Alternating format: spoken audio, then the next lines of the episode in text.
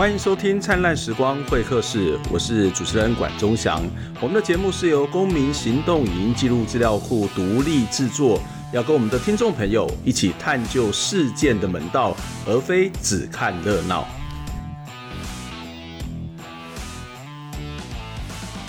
今天要来谈这个题目，这个题目本身哦有一个法案，法案的名称非常的长哦，我实在记不住，叫做《重点领域产学合作及人才培育创新条例》哦。那这个看起来是跟整个台湾的教育跟国家发展、产业发展有非常高度相关的一个法案，但是比较有趣、比较奇特的是在。这个法案事实上在去年的十一月二十六号行政院通过了，然后快速的送到立法院来进行审议。那在三月二十几号的时候，其实也经过了这个。呃，这个初审了，可是这个过程当中有很多很多疑虑，然后也没有太多公开的讨论，甚至相关的当事人其实也没有参与到在这个讨论当中。所以呢，呃，台湾高等教育产业工会也在呃上个月开了记者会，对这件事情提出了非常严厉的抨击哦。所以今天在节目当中跟大家邀请到的是台湾高等教育产业工会呢的理事长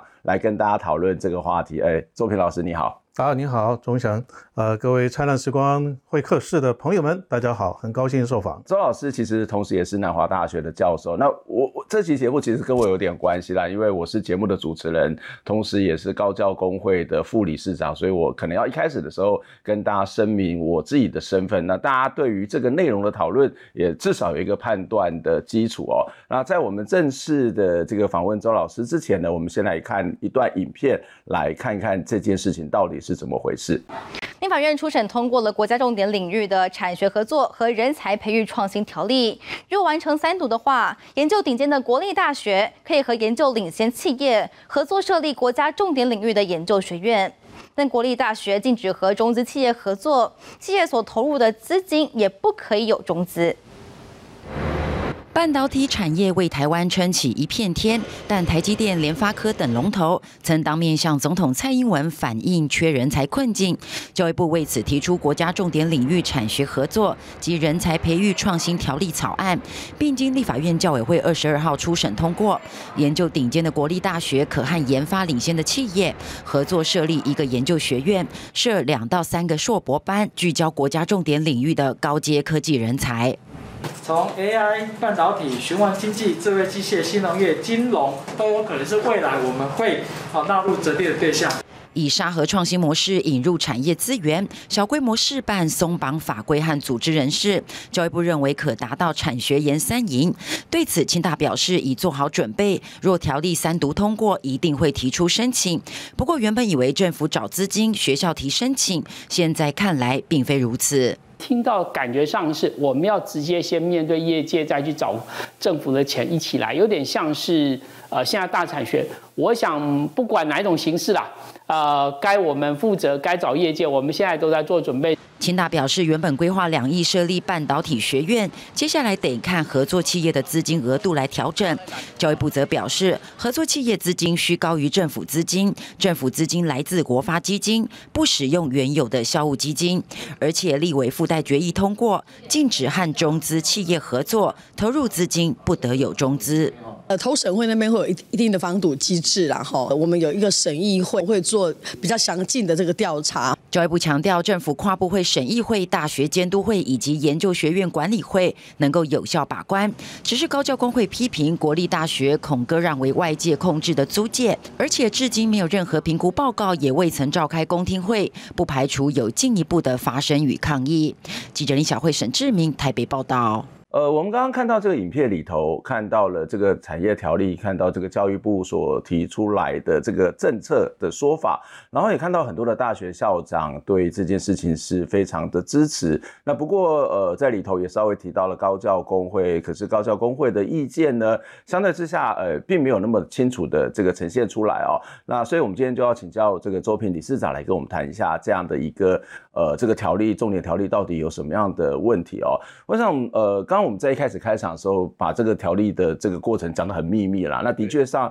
的确也是在跟过去我们看到相关的立法的过程，有一点比较不同的地方是它的速度蛮快的，然后有一些公开的讨论，该有的公听会也似乎没有这个举办，或是很少人知道哦。那我想先请教这个周老师，就是先简单的介绍一下这个重点条例的本身，以及呃当时工会怎么发现的这样的一个。条例的这个审查的历程，好啊，我很乐意跟大家呃分享我们的观察啊。这个这个条例真的是非常长，呃，那我们可以再念一遍啊。嗯。呃，全名叫做《国家重点领域呃产学合作及人才创新条例》，真的是非常长。嗯，你没有念对，《人才培育创新条例》。呃，人才培育创新条例啊，没礼貌。好啊，呃，那这个这个条例呢，呃。整个政策形成的过程是这样子的，就在去年十一月的时候，呃，当然教育部提出这个草案，嗯，然后立法院院会通过，对，啊，通过之后，十二月份的时候就进行了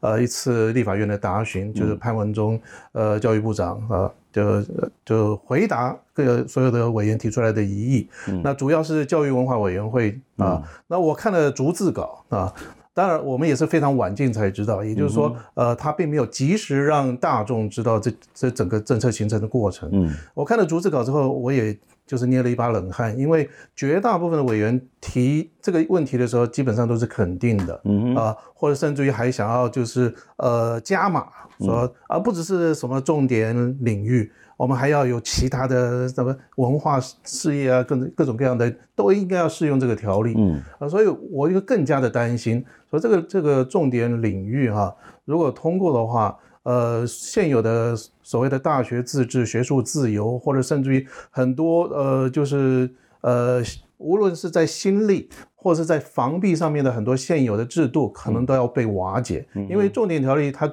基本上有一个精神呢、啊，嗯、就是所谓的松绑。Deregulation 啊，这个 deregulation 呢，呃，似乎是希望制度是有弹性的，嗯。啊，但是呢，我们其实已经运作了非常长久的时间的，比如说包含产学合作啊的制度啊，如果呃照现有的松绑的方式呢，就看起来非常像当年执政党甚至于蔡英文所反对的所谓的自由经济贸呃示范区自经区哈，当年他们反对。呃，这样的松绑，可是现在的松绑呢，几乎它基本的原理预设都是一样的。嗯，为什么就可以了呢？嗯，所以这个前后不一致。当然，呃，利害关系人刚刚有提到啊，所有的呃相关的利害关系人，呃，社会大众啊，学生、教师，嗯，呃，这些人呢，并没有被充分告知，也没有机会进行公共讨论。对，啊，所以这个这个法案其实。呃，太过诡异了，嗯，令人怀疑。刚刚周老师有提到这个法案的本身在程序上面是有很多疑虑的地方。那但是我们回到这个内容来看，或者这个精神来看，刚刚你谈到有几个重要的概念，第一个是松绑。那台湾很多人觉得说，这个台湾的过去教育是很僵化的。那在很多的大学要办学都会受到条条规规的这个限制。那松绑有什么不好吗？那第二个，其实这个条例的本身是希望能够去培育人才。那培育人才有很大一个部分。就是当然是要重点培育嘛，那的希望能够跟产业有一些合作，那这个有什么不好吗？到底这个条文的内容，呃，有什么样的问题让你们觉得这个案子是有这么大的疑虑呢？嗯，这松绑的概念，它背后呃要看它的价值预设、嗯、啊，在某些议题上面，教育部或者是国家对于大学教育是确实应该要松绑，嗯哼啊，但是要松绑。的地方是要对的啊，对，那不该松绑的地方呢，却松绑，那可能会造成非常多的弊端啊。像过去高教里面有很多的呃议题哈，很多的呃弊案，其实就是因为呃政府的松绑而造成的啊，或者是呃比如说。呃，高教的扩张啊，它某种程度也是松绑的概念，嗯、哼啊，那衍生出了今天非常多的问题。那但今天不是主题，所以我就不谈它了哈、啊。所以我我我赞成松绑，但是松绑什么？这这当然也是要弄清楚的。嗯、那现有的所谓的呃 deregulation，它牵涉到的是什么呢？就是在大学里面啊，我们高教工会秘书长。那甚至于称之为成立一个怪兽，嗯。啊，这个怪兽呢，就是一个呃研究学院，它是企业出资，嗯哼，跟政府出资啊，国安就是用那个国安基金啊，那出资之后呢，在大学里面呢，它要求哈这个这个学院呢是不受大学法的许多的条文，或者是教师评鉴、教师法，嗯，甚至于政府的很多呃所谓的防弊的法律啊，比如说国呃国有财产法，呃或者是呃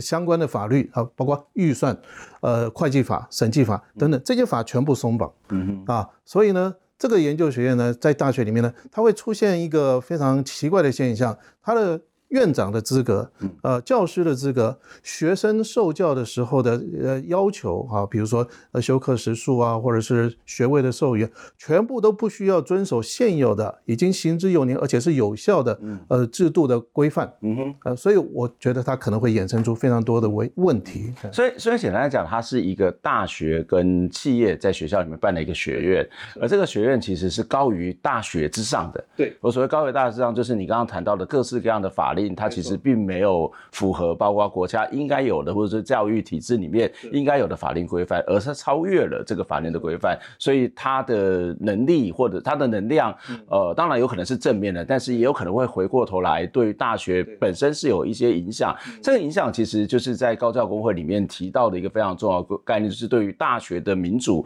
大学的自治可能会造成一些非常严重的侵蚀。这部分可以请周老师来跟我们说明一下，为什么他会对于这个大大学的民主、大学的自治有怎样侵蚀？在现有在这个条例的本身的这个制度上面、规划上面、法规上面有什么样的问题吗？我们都知道，大学法的第一条，呃，就开宗明义说了，大学应享有自治，嗯啊，享有学术自由，对啊，在法律范围啊规范的范围内享有高度的自治。也就是说，呃，学术自由。跟大学自治 （autonomy） 其实是一个大学呃或者是知识追求的一个场域非常重要的基本预设啊。嗯、那现在在大学里面呢，会因为企业的利益而在大学里面产生了一种治外法权，它不受限于大学法呃捍卫学术自由或是大学自治的那些相关的法规。嗯、那因此呢，这个研究学院有可能哈、啊、会有非常多。违反大学法精神，或是违反那个教师评鉴精神、教师法精神的各种各样的作为、嗯、啊，那更何况我们知道，国家跟企业联手啊，因为它里面有一个组织叫做管理会，管理会，负责这个研究学院的经营、嗯、啊，它的组成里面有三分之二不是大学内部的人啊，嗯、国家占三分之一，企业占三分之一，那也就是说，他们有人数过半可以。决定这个管呃所谓的研究学院的重要决策，嗯，那这个重要决策呢，我的我的估计呢，国家担心的呃国家在乎的当然就是所谓的呃国家的怎么整个经济的这种成长啊，那企业在在乎的是什么呢？利益的追求嘛，嗯、那利益的追求跟国家的总体的经济指标的成长这两两股系统性的力量。进入大学之后，那个追求学术、追求真理的那种呃大学的内在逻辑，可能会严重的受到扭曲。也就是说，我们讲个具体的例子哈，呃，这个具具体例子在美国就有发生了。美国有一位呃前哈佛大学的校长叫 Derek Buck，他有一本书啊，有翻成中文叫做《大学合价》，他就提到这个问题：如果企业进入大学的话，那我们会合理的问这个问题啊，呃，如果企业赞助。某些研呃实验室或研究室，他们的研究成果如果是发现对于企业的利益来讲是有抵触的，嗯、请问这个学者能发表吗？嗯嗯嗯、啊，同样的道理，我们在台湾的研究学院，如果企业出资超过二分之一以上，它有很大的决定权，对，会影响大学内部的学者啊，你是不是一定要研究出呃，或者是你要培养出？为企业服务的人才跟研究成果，嗯啊，如果你的研究出于学术的诚信啊，是所谓的 scientific integrity，你的研究发现，呃，企业所要的东西跟我研究发现是有抵触的，你能不能发表？你如果发表说企业就就收手。哦，就撤回资金，那这个学术自由显然就是就就放在一个非常危险的悬崖上面。对，也就是你会担心，就是学术本身跟这个所谓的企业或是这个资本之间，某种程度上面，它应该是一种分离的，甚至它是一种各各自独立的状况。那一旦这个企业作为一个学校的或者这个学院资金的主要来源，那它的研究的方向或者是它的研究的结果都有可能会遭到扭曲。那这个其实。其实有跟媒体的经营其实是有点点类似。嗯、其实我们也会期待媒体应该是一个独立的，所以对于媒体的老板是谁、嗯、这件事情是要有有所限制，要不然如果你今天报道的东西跟你老板的利益抵触的时候，你这个媒体的独立就会产生很大的问题。那这个其实是一个在社会里面本来就不见得是一个什么学术有多么伟大、多么高超、多么超然，而是那个本身有些机制的独立性是很重要。可是回到一个现实的状况，台湾的大学早就已经不是那么独立的嘛。企业经营大学有很多嘛，企业赞助大学也很多嘛，产学合作有很也很多嘛。那多了这个条例有有那么糟吗？反正也没有那么好了嘛。那或者说这样子走下来也不见得是全然不好。那为什么还要反对呢？就是它似乎某种程度是一个现实现况已经存在的东西，然后现实现况好像也也也就这样子过了。嗯，呃，钟祥说的很有道理啊。其实从大学成立的历史上来看，无论是台湾的大学的历史，或者是整个世界大学的历史来看，学术自由一直都是面临非常非常多的力量的夹杀了。啊，呃，比如说在呃一八一零年的时候，洪堡啊，德国的洪堡成立了一个柏林大学，当时他也必须要抗拒当时的政府希望大学就是为了富国强兵而成立的，嗯嗯、所以他也想尽办法要说服当时的社会大众跟政府啊、呃，就是大学最对国家最有最有用处的地方就在他追求真理，嗯，不讨论它的 utility 实用性。啊，结果他成功了，嗯啊，那呃，台湾的大学的历史上面确实，即便是从日治时期来看啊，大学一直都是为政治或者是为。呃，早期是为政治服务哈，那近来这二十多年来，可能为资本主义服务更多啊。那在日治时期，他为了拓南啊，所以像台大，你们知道，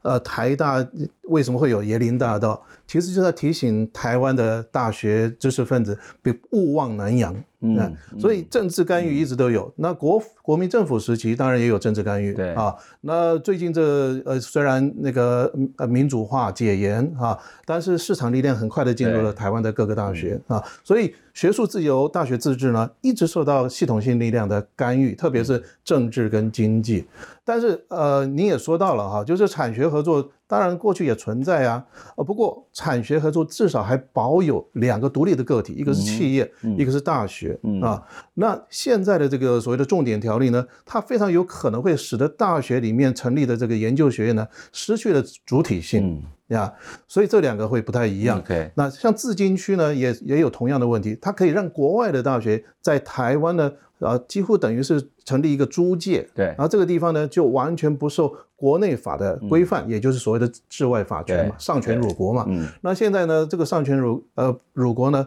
不是国外大学，是企业。嗯啊，所以它跟过去的产学合作。不太一样，而且过去的产学合作，它基本上哈，就是呃学学校提供设备、提供技术人才、研发理念，嗯、呃大学提供呃呃企业提供资金啊，它这样的合作方式呢，所产生的利益，它必须要回馈，嗯，呃回馈给大学至少百分之二十啊。嗯嗯。可是现有的这个重点条例呢，嗯、它呃不超过百分之五的回馈，嗯、甚至于如果另有约定的话，可以完全不用回馈给学校。嗯，这这简直就是真的是上权辱校了嘛？对，嗯，是啊。OK，所以呃这样子讨论起来，我们可以看到它的确是有很多的问题哦。嗯、那呃刚刚特别谈到说跟资金区，其实高教工会也提出这个跟资金区是非常非常像的。那我我也知道有些立法委员他们在审议的时候也在担心一个问题。会不会有中国因素趁着这个资金资本的方式进入到台湾的影响？台湾不只是在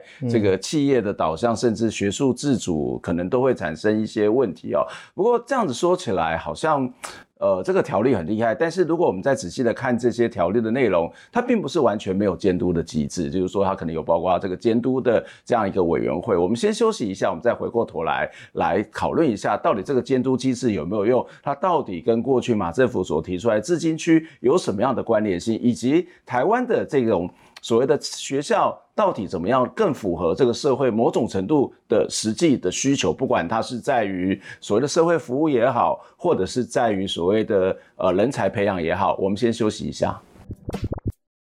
OK，好，各位媒体大家好呃，今天我们召开高教工会召开记者会哦，是要揭露这个这周正在立法院教文委员会审议的重点领域产学合作及人才培育创新条例哦，其实它的内容不但将会造成我国高等教育重大公共性上面的破口，演变成严重的大学危机的来源，而且就其内容，实际上跟过去已经在立法院开始附中，并且被社会大众所反对的自由经济示范区特别条例里面教育创新的内容是如出一辙的哦，立法的逻辑跟草案的内容几乎高度雷同，所以在这样的一个我们认为对于高等教育发展会造成巨大影响，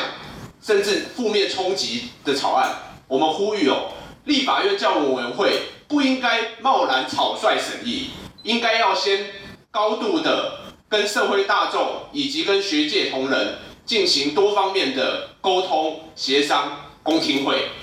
并且对法案进行充分的评估，才应该要做具体的审议。吼，法案的内容呢，实际上截至目前为止，吼，行政院提出的这个草案版本，在草推动的过程里面，因为并没有跟各界进行任何的公听会的程序。实际上，绝大多数的学界同仁哦，都是到了最近立法院要审议的时候，才忽然意识到怎么跑出了这样的一个条例内容，所以我们工会才仔细的根据行政院版的内容进行了分析哈。我们发现到这一个法案的版本是高度的跟我国的大学的法制哈，可以说做了一个天崩地裂的一个变革。如果这个草案贸然闯关，未来我国的国立大学。将会成为企业的租界，甚至是企业的殖民地。哦，国立大学受到纳税人高度的经费的资助，它应该是要以追求学术、追求教育作为它最高的目标。结果，在我国政府里面规划的草案，居然是让国立大学可以划割出一块来，不用受到相关法制的管制，高度掏空我国大学法的基本规划，杜绝掉校园民主内部的参与跟监督。以及葬送掉教师自治、专业自主以及大学自治的基本原理哦，我们认为这这种规划的方式完完全全是开时代的倒车，让现代民主的大学治理成为这个会被企业租借、企业殖民所恣意掠夺的对象。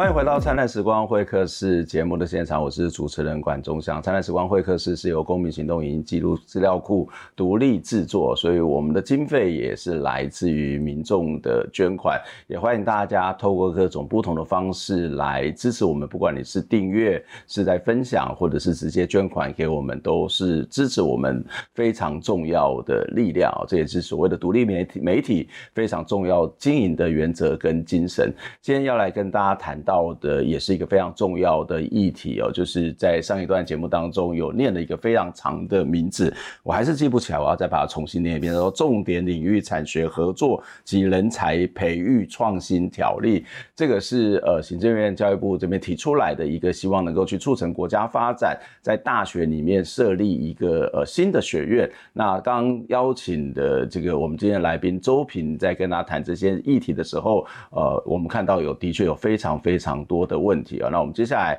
还是要请教这个高教工会的理事长周平老师。周平老师，你好。嗯、是，你好。呃，刚刚我们有提到，在这个法体制的设计上面，它事实上是一个在大学之内，但是超越大学的一种设计。嗯、高教工会的秘书长，呃，这个陈尚志也提到，他是在学校里面养怪兽，嗯、但是，嗯、呃。如果我们再回到这个条例的本身来看，它似乎也没有这么的放任吧？我所谓没有这么的放任，就是呃，到底哪些产业要进来，到底要怎么设立？它事实上还是有一个审查的过程。这个国家政府还是有一个审查的过程。进来之后，其实它是有一个管理的机制。那除了管理的机制之外，其实他们也设计了一个呃监督会监督的机制。对，所以看起来从教育部的角度来讲，就是你在设立之前，我们有一个审查；你在进来之后，我们有管理。那我们还是同时存在监监督，那这个这样子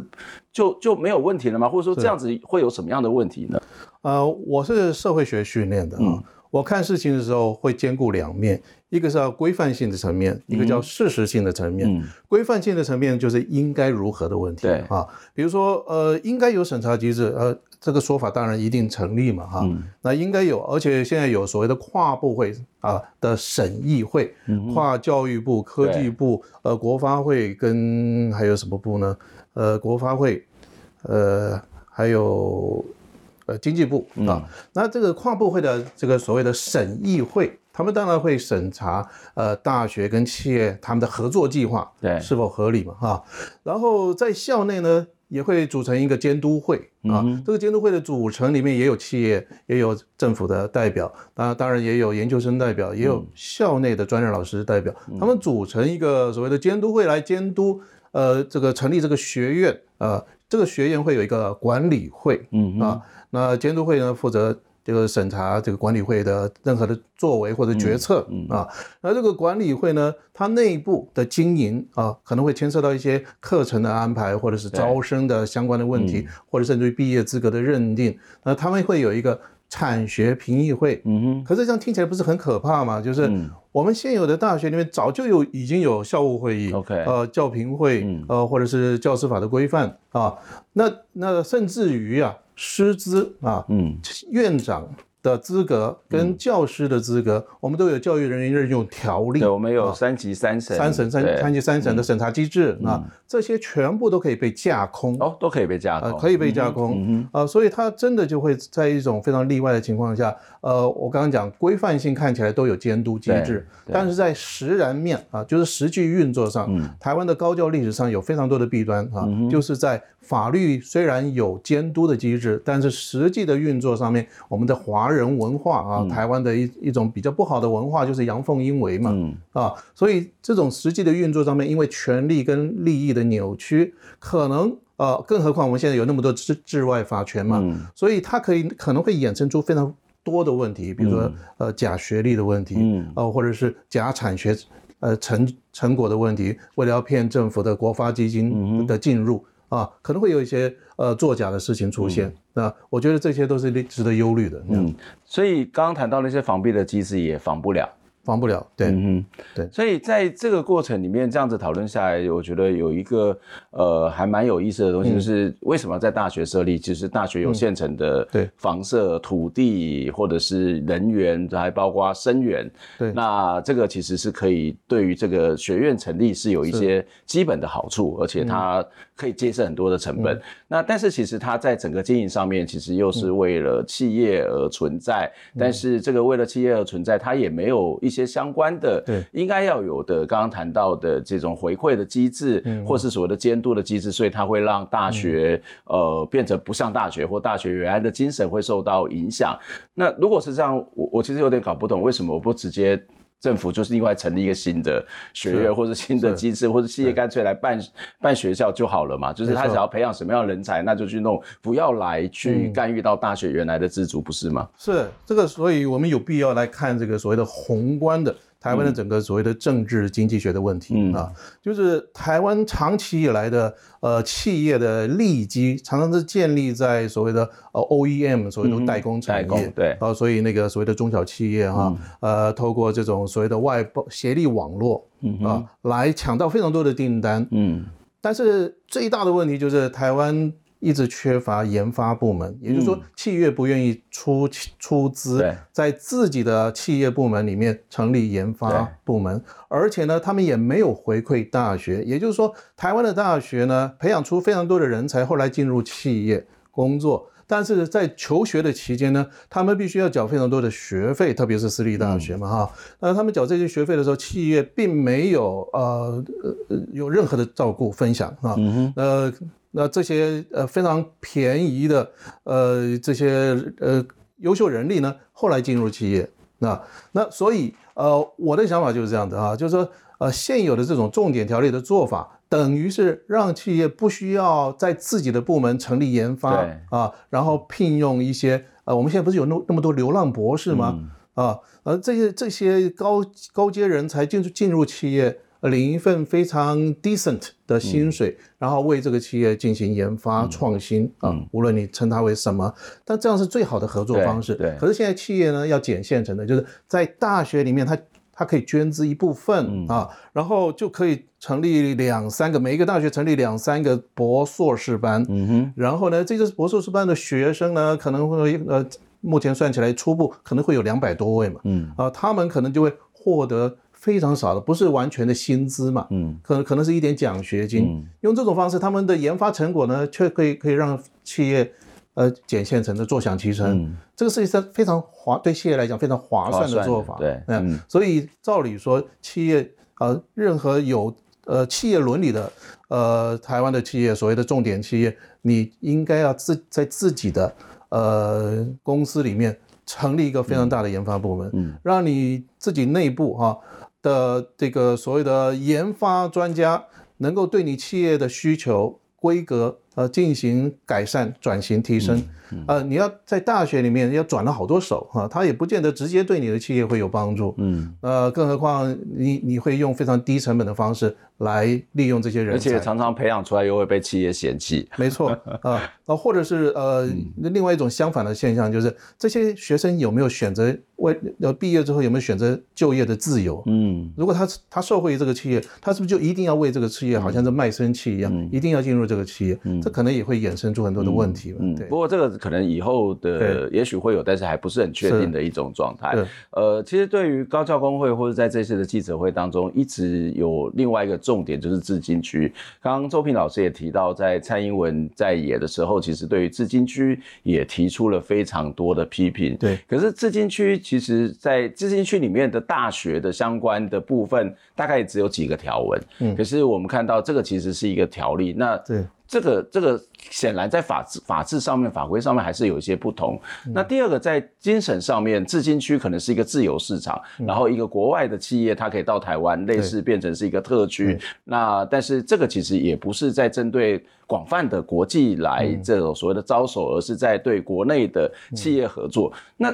这样看起来还是有一些不同的地方。为什么高教工会会觉得说这个其实是一种自金区的这种所谓翻版，或者跟自金区的这几乎是如出如出一辙的思考方式呢？呃，教育部长潘文忠他有回答这个问题，嗯、他认为这个呃我们现在的这个呃重点领域条例呃有五十三条嘛，自金区这。嗯呃，跟自金区其实雷同的地部分非常非常少，说只有四条。嗯，呃，他用这个数字来模糊焦点。嗯，然后其实我们呃高教工会秘书处啊林博仪他很努力的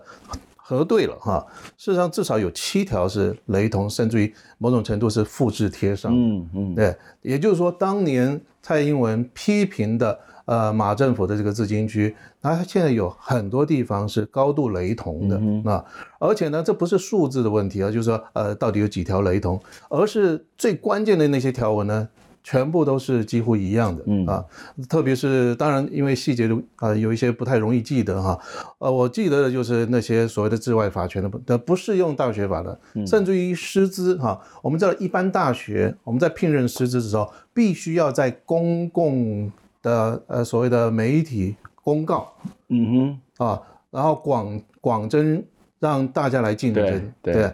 那这一条呢，在自金区跟在重重点条例呢都不需要，嗯、也就是说他聘聘任的人是可以私相授受的，嗯哼，这个是非常非常非常严重的问题，嗯、这只是其中一例啊哈，嗯、所以呃自金区跟重点条例其实有好几个非常关键会影响大学的呃所谓的品质或者是。呃，自主性跟学术自由的条文啊，其实是几乎是一样的。嗯嗯，所以大大家也可以仔细核对一下，因为我们高教工会有整理了一个对照表。嗯，哎，所以不是只有四条而已。嗯嗯，所以有多达七条。嗯，而且这七条呢，其实就是关键。嗯呀，这个在我们的节目的内容上面，我们也可以同时看到这两个条文之间的这种所谓的差异。我们用表格来来去呈现这样的一个不同的地方。所以，如果你是听 Podcast 的朋友，也欢迎到公库的网站来看相关的资讯，或者到。高教工会也有相关的这种讯息哦。是。那呃，我想还有一个更严重、更根本的问题，就是呃，大学一直被认为跟社会是脱节的。嗯。那不管是产学合作也好，或者是我们看到的一些技转的计划也好，嗯、或者是现在看到的这样的一个重点条例也好，嗯、事实上它背后可能都有一个一个想法，就是呃，虽然从高教工会的角度觉得这个好像是一个商学鲁鲁校，可是他们可能会有一种说法，就是它跟社会是可以接地气的，是可以连接，可以让我们的学生未来是有好的这个更适合于生存的技能。我我想这个可能也会有很多的大学，或是很多的学生，或是有很多的呃这个家长也会很认同这样的一一个条例，因为他们不见得需要有。对对，很多从现实来讲，我们就是要要在这个社会里面活下去，工作，这个是根根本的问题嘛。那如果觉得这样的做法不好，有什么方法是可以让大学更接近这个社会，或者是它的所谓的实用之间的关联性是可以更更密切、更连接的呢？嗯，呃，当然，大学的知识哈，呃，也有很多学者提出这样的讨论啊，比如说，我们到底学习的是所谓的 practical knowledge，实用的知识，还是我们？在大学中的学习就是为了知识本身，嗯啊，知识本身就是目的，嗯。啊，还是说知识其实是有一个外在的目的，嗯、那个外在目的可能是就业，呃，可能是富国强兵，嗯、啊，那我可以呃提出一些学者哈，比如说像洪堡，一个德国非常重要的教育家，嗯、或者是在英国哈，呃，或者爱尔兰啊，呃，有一位叫做纽曼啊，嗯、他们其实在十八、十九世纪都大声疾呼啊，其实，在大学当中。我们某种程度要维持它的自主性啊，要跟社会呢保持距离，嗯，这样子呢，这个大学所追求的知识、追求的真理呢，才能够更加的呃无条件、更自由，而最后的结果可能会是非常巧妙的，它反而对国家有帮助，对社会有帮助啊。太于过于短视近利的，在大学里面学习那些现在企业或者是社会就要的东西，它反而无助于这个社会。更往前，前瞻性的更往前提升啊，也就是说，具体来讲，台湾的企业常常会要求大学要学用合一嘛，对不对？学用合一，台湾的企业要求的是什么？我现在中小企业要马上就可以上手的大学生，对，这个马上就可以上手的意思是什么意思呢？就是你不要学太多太先进的东西，你学的东西就是我现在所要的，对。如果是这样子的话，台湾的企业很难转型提升。如果大学一直保持跟企业的距离，那么大学里面的训练如果是一种非常高的啊高的自我要求啊，就是说我要创新啊，这也是大学的存在逻辑嘛。嗯那么他进入企业之后，他一定会对企企业现状有所不满，对，他一定会帮助这个企业思考如何转型提升。嗯，但是我们的企业似乎不要这种人，我们要的是现成马上就可以上手的，嗯，即战力。对，嗯，所以这个这种情况下，其实呃，短期看起来是对企业有利的，嗯、长期看起来是台对台湾整体的经济结构是不利的。嗯，我另外要提一点的哈，就是呃呃，金耀基啊，有一位学者嘛啊，嗯、他曾经写过大学的理念，嗯啊及其性格。那这篇文章里面他也问了这个问题嘛，就是到到底大学是一个象牙塔，还是社会服务站，嗯，当然众说纷纭，呃，各有道理啊，呃，我当然也不认为我们要再关在象牙塔，所以现在教育部不是也推动，那管老师现在也在做大学社会责任嘛，对不对？就是走出校园，走入社区嘛，啊，那但是我觉得责任这个字啊，我们不要误解，如果责任 responsibility 是被动的承担责任，嗯，啊，比如说因为有。那个奖补助款嘛，所以我们就申请了好多计划，嗯、我们要进入社区、进入社会，嗯、这种责任可能不是真心诚意的。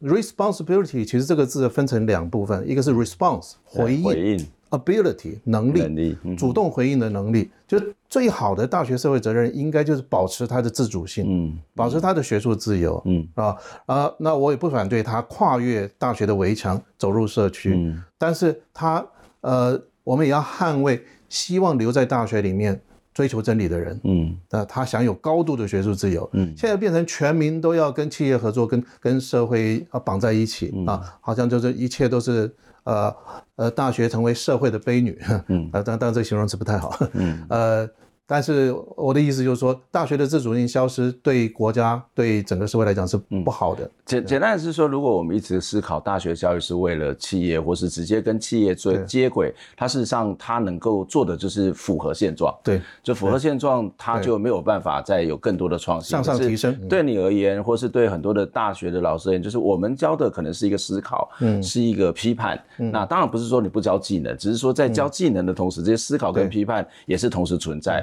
所以会养。出或者是培养出一群对现况不满的人，对，他才有可能去提出新的想法，改变新的改变的可能性。要不然他还是符合现况，那这个社会就没有办法进步。没错。可是再回到这个条例的本身，它事实上这个条例是跟国家发展有关，例如说它会跟重点企业、重点产业的发展有关。那它当然也不是完全在符合现状嘛，它也对和他而言，他可能会觉得它也是有某种的创新，或是有一种前瞻性。嗯。可是这种前瞻性的方向、前瞻性的做法，万一这个条例最后是通过了，你你觉得对整个台湾的国家发展，或是产业的发展、大学的发展，会有什么样的一些影响？呃，我可以从一呃一位社会学者啊，叫做华勒斯坦的观点来看，嗯嗯、呃，华勒斯坦认为，呃，资本主义它现在已经是一个全球分工的状态，嗯、这个全球分工的状态呢，就是一个世界体系，对，也就是说，现有的经济它作为一个世界体系啊，呃，在全球分工的情况之下，里面有分核心国家，嗯。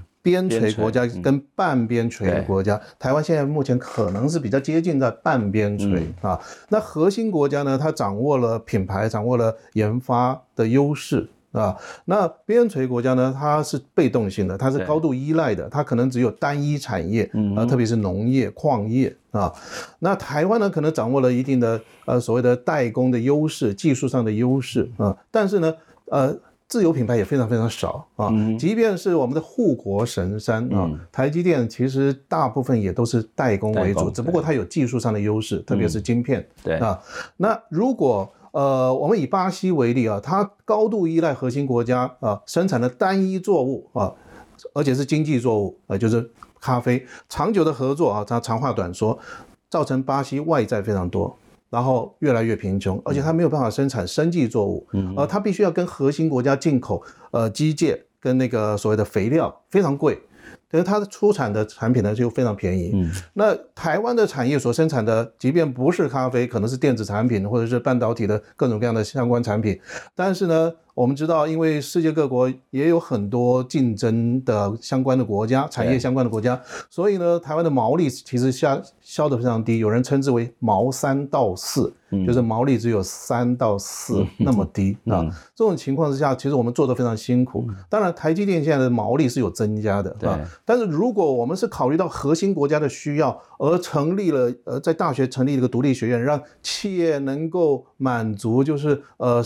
产量的增加，因为呃呃，大学帮他帮他培养这些廉价劳工，那么我们很可能会掉入巴西的陷阱，嗯啊，我称之为巴西的陷阱，就是台湾单一发展重点领域，是因为核心国家需要，比如说半导体啊，或者 AI，或者是其他啊，如果是这样子的话，我们可能是高度依赖核心国家，这种高度依赖的大学的呃偏颇的发展重点领域，不利于国内的基础科学的发展。因为没有一个研研究学院会以基础科学为主，它一定是应用科技，嗯啊，呃，因此呢，重应用轻基础，对是吧，甚至于放大来讲，重呃应用科技。亲人文社会，嗯，这样的现象会更加恶化。嗯哼，那长久来看，呃，对台湾的整体的知识发展或台湾整体社会的各各个层面的均衡发展是不利的。嗯，有一个学者我刚刚有提到啊，纽曼，嗯，虽然他在十九世纪他就曾经提过这个问题：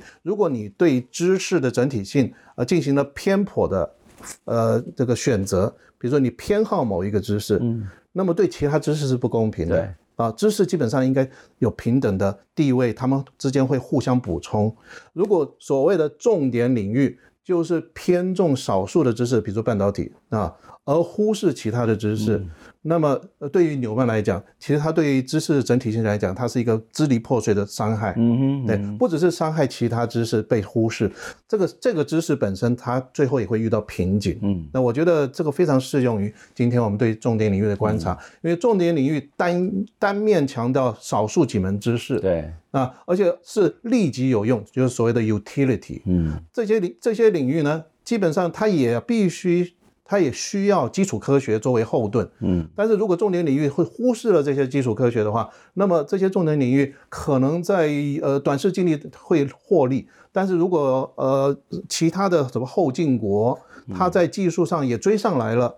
也许核心国家就不要我们的、嗯、我们的这个半导体了，或者是其他产业。嗯，这时候那我们的研究学院要做什么呢？嗯，我们就要考虑退场机制了嘛。嗯，那确实它也有退场机制了。嗯，不过这个退场机制，呃，我们当然不是不希望它发生嘛。可是这样的操作方式很有可能很快就有退场机制要发生了。对，嗯，我我想这个。大学教育很强调一个叫全人的发展，但是如果你刚刚谈到只是培植某个重点，先不管他是不是凌驾于大学之上，这种所谓的培植某个重点，事实上会让这个人他可能某根手指非常的巨大，但是他其他都是萎缩的，或是眼睛非常巨大才萎缩。他这个人本身，他他的整个功能上面协调性，或者这个人某种程度上面，他可能一开始觉得手指很大，眼睛很大，很厉害，可他最后可能是毁掉了。手指很大，可能是中指。对，